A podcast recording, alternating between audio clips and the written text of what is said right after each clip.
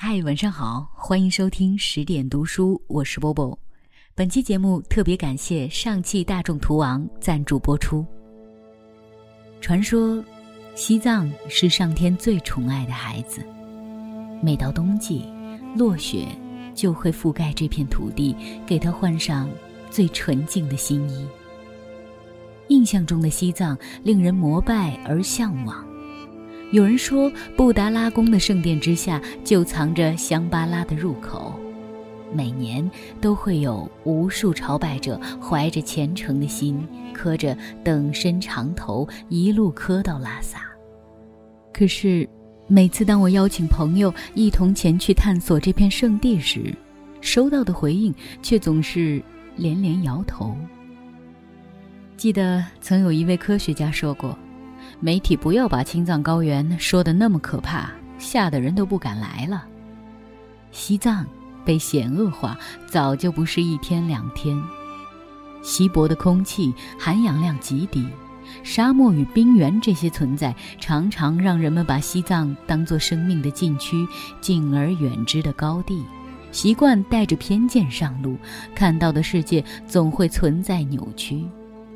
如果守着方寸之地止步不前，你就不会体验那份冲击灵魂的心情，触手可及的蓝天，挥刀的天葬师，奔跑的藏羚羊，以及朝圣的渴望。陈丹青说过，那个地方无论去过几次，他都会被再次俘虏。二十三岁的时候，陈丹青被借调到西藏。第一次踏上这片净土时，陈丹青是蒙圈的。在此之前，他对西藏没有太多想法。但是，当他从熟悉的中原农耕文化中突然闯入到这片纯净荒凉的青藏高原时，心灵上的震撼远比身体上的压力要超乎他的想象。每逢月夜，雪山的山顶都会被月亮照亮。底下浓重的阴影当中，是大荒原里头的那种寂静。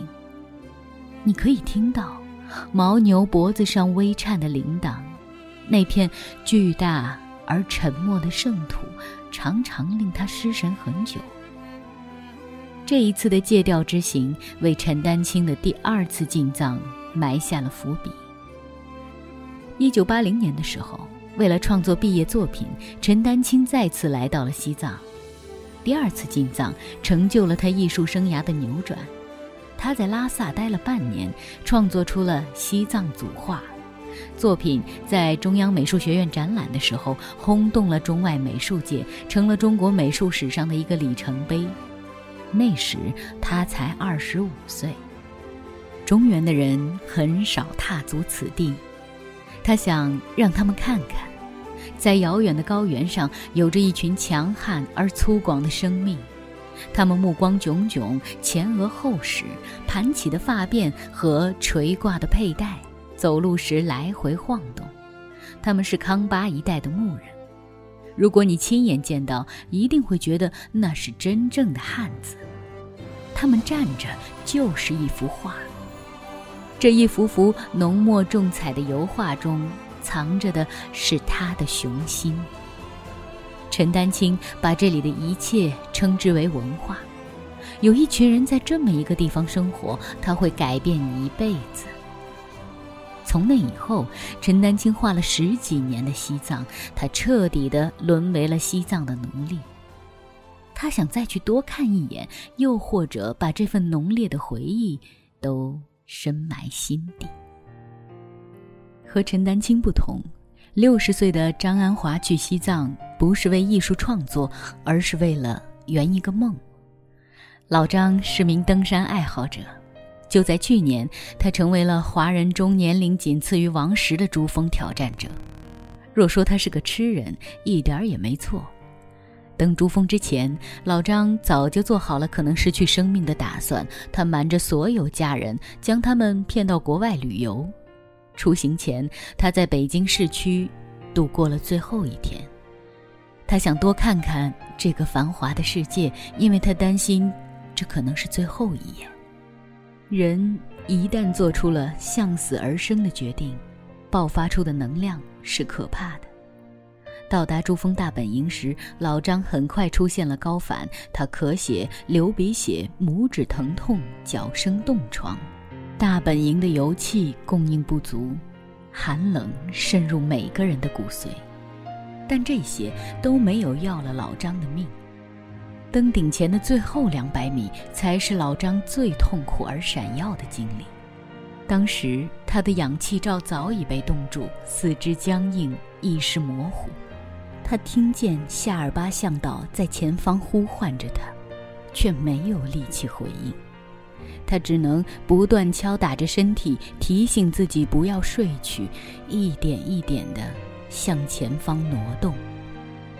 也不知道过了多久，老张终于挪到了珠峰顶峰。很快，登顶的消息从遥远的雪山中传遍了微博。虽然年岁渐长，但老张登珠峰既不是为了逞能，也不是为了一览众山小。喜马拉雅山脉是亚洲的水塔，老张作为一名环保志愿者，他想要站在珠峰之巅，让世界看到中国的决心。强者雄心，只要是下定决心要去的地方，全世界都会为他让路。龙文是张安华的酒友，年仅三十二岁的他和我们大多数人一样，日复一日地蛰伏于案头工作。每次坐在互联网公司的格子间里聊起西藏时，他的眼里都会发光。二零一二年的时候，他曾去过尼泊尔，途经珠峰大本营时，匆匆一瞥喜马拉雅，从此魂牵梦萦。即便偶有外界干扰，这里的人们千百年来始终过着隐士般的生活。巍峨的雪山下，藏族少女在湖边放羊，黄草如今的草原边，一只只黄羊飞跃而过。这种淳朴、与世无争的状态，是多少人心中的理想国呢？在龙文的心里，也住着这个理想国。去西藏攀登珠峰的梦想总让他蠢蠢欲动。两年后，龙文将几年的积蓄变成了十几万的设备和二十万的登山费用。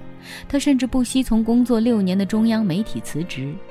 别人都以为他疯了，可是只有龙文自己知道，机械的工作与生活就像隐形的牢笼，安于现状只会折下自己的翅膀。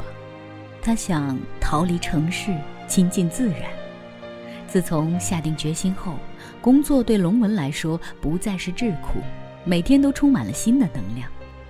二零一四年三月，龙文再次来到了珠峰大本营。为了这一天，他已经准备了一年。登上珠峰最短也要几十个小时，但在此之前的高海拔适应和体能训练却需要一两个月之久。令他没想到的是，不幸的消息还是传来了。在他出发登山之前，珠峰遭遇了1996年以来最大的雪崩，十六名夏尔巴向导葬身大雪山中，所有的登山者都被要求撤离。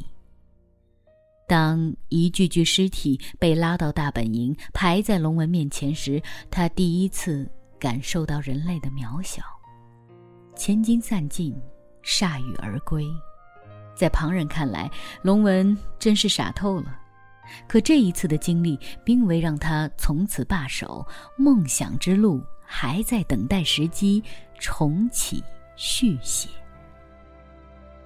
陈丹青说：“他无法忍受水浅而火不深的生活，于是选择了走出去。那么你呢？”不知道有多少人活在二三十岁的年纪，在企业里上班，工作稳定的让人看得见二十年后的样子。生命中的确定性给予了我们安全感，也将我们圈养在舒适区里。